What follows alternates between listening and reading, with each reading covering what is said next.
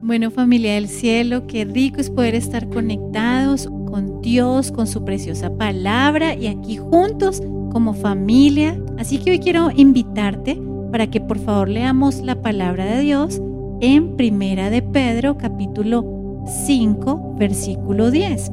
Y para quienes tomamos apuntes, hemos titulado esta enseñanza Participando de la gloria eterna de Dios.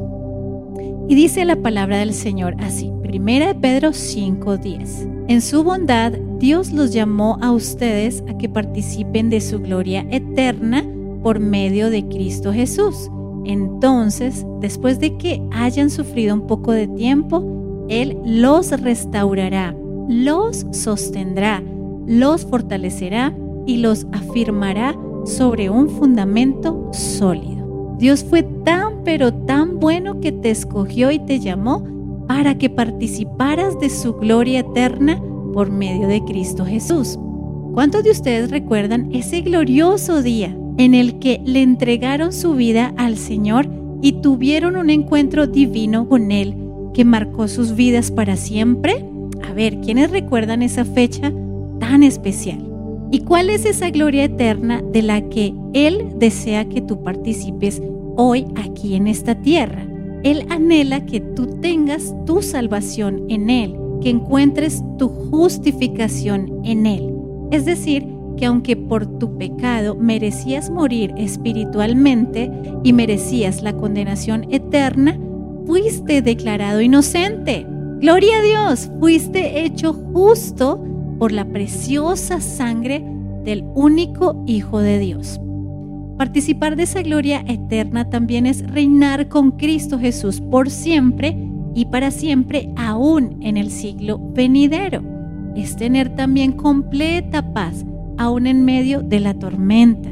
Es tener la fe, la certeza y la convicción de que aunque hoy no tengas nada de dinero en tus bolsillos ni en tus cuentas bancarias, sabes porque sabes que la provisión llegará de manera sobrenatural.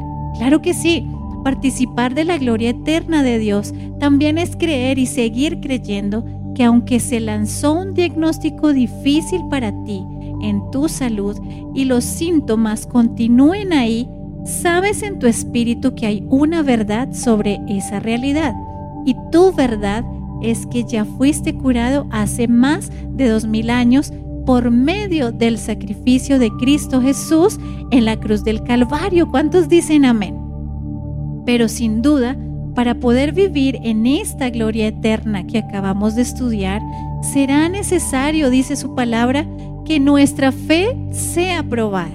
No nos gusta mucho ese pedacito, ¿cierto? Qué rico es escuchar todas las promesas de Dios, todo lo bueno que Él tiene para nosotros. Pero este pedacito de que nuestra fe será probada, como que nos pone un poquito en reversa. Pero dice su palabra que sí, es necesario que ella sea probada a través de muchas aflicciones, como lo acabamos de leer, y sufrimientos en las diferentes áreas de nuestra vida. Pero, y ese pero de Dios me encanta, en esta promesa que acabamos de leer, el Señor te dice hoy que cuando hayas pasado por esas pruebas, entonces Él te restaurará. Claro que sí, Él no te va a dejar allí caído. Él te sanará, Él no te va a dejar enfermo y te limpiará para que lleves más fruto. Te sostendrá en alto y te llevará en sus brazos para que no tropieces. Te fortalecerá como el búfalo, como el águila te rejuvenecerá y te afirmará sobre la roca que es Cristo. Él lo prometió y sé que Él también lo hará. Él siempre ha sido fiel, así que no temas porque en sus manos estarás seguro y segura. Vale la pena participar de la gloria eterna de nuestro gran Dios.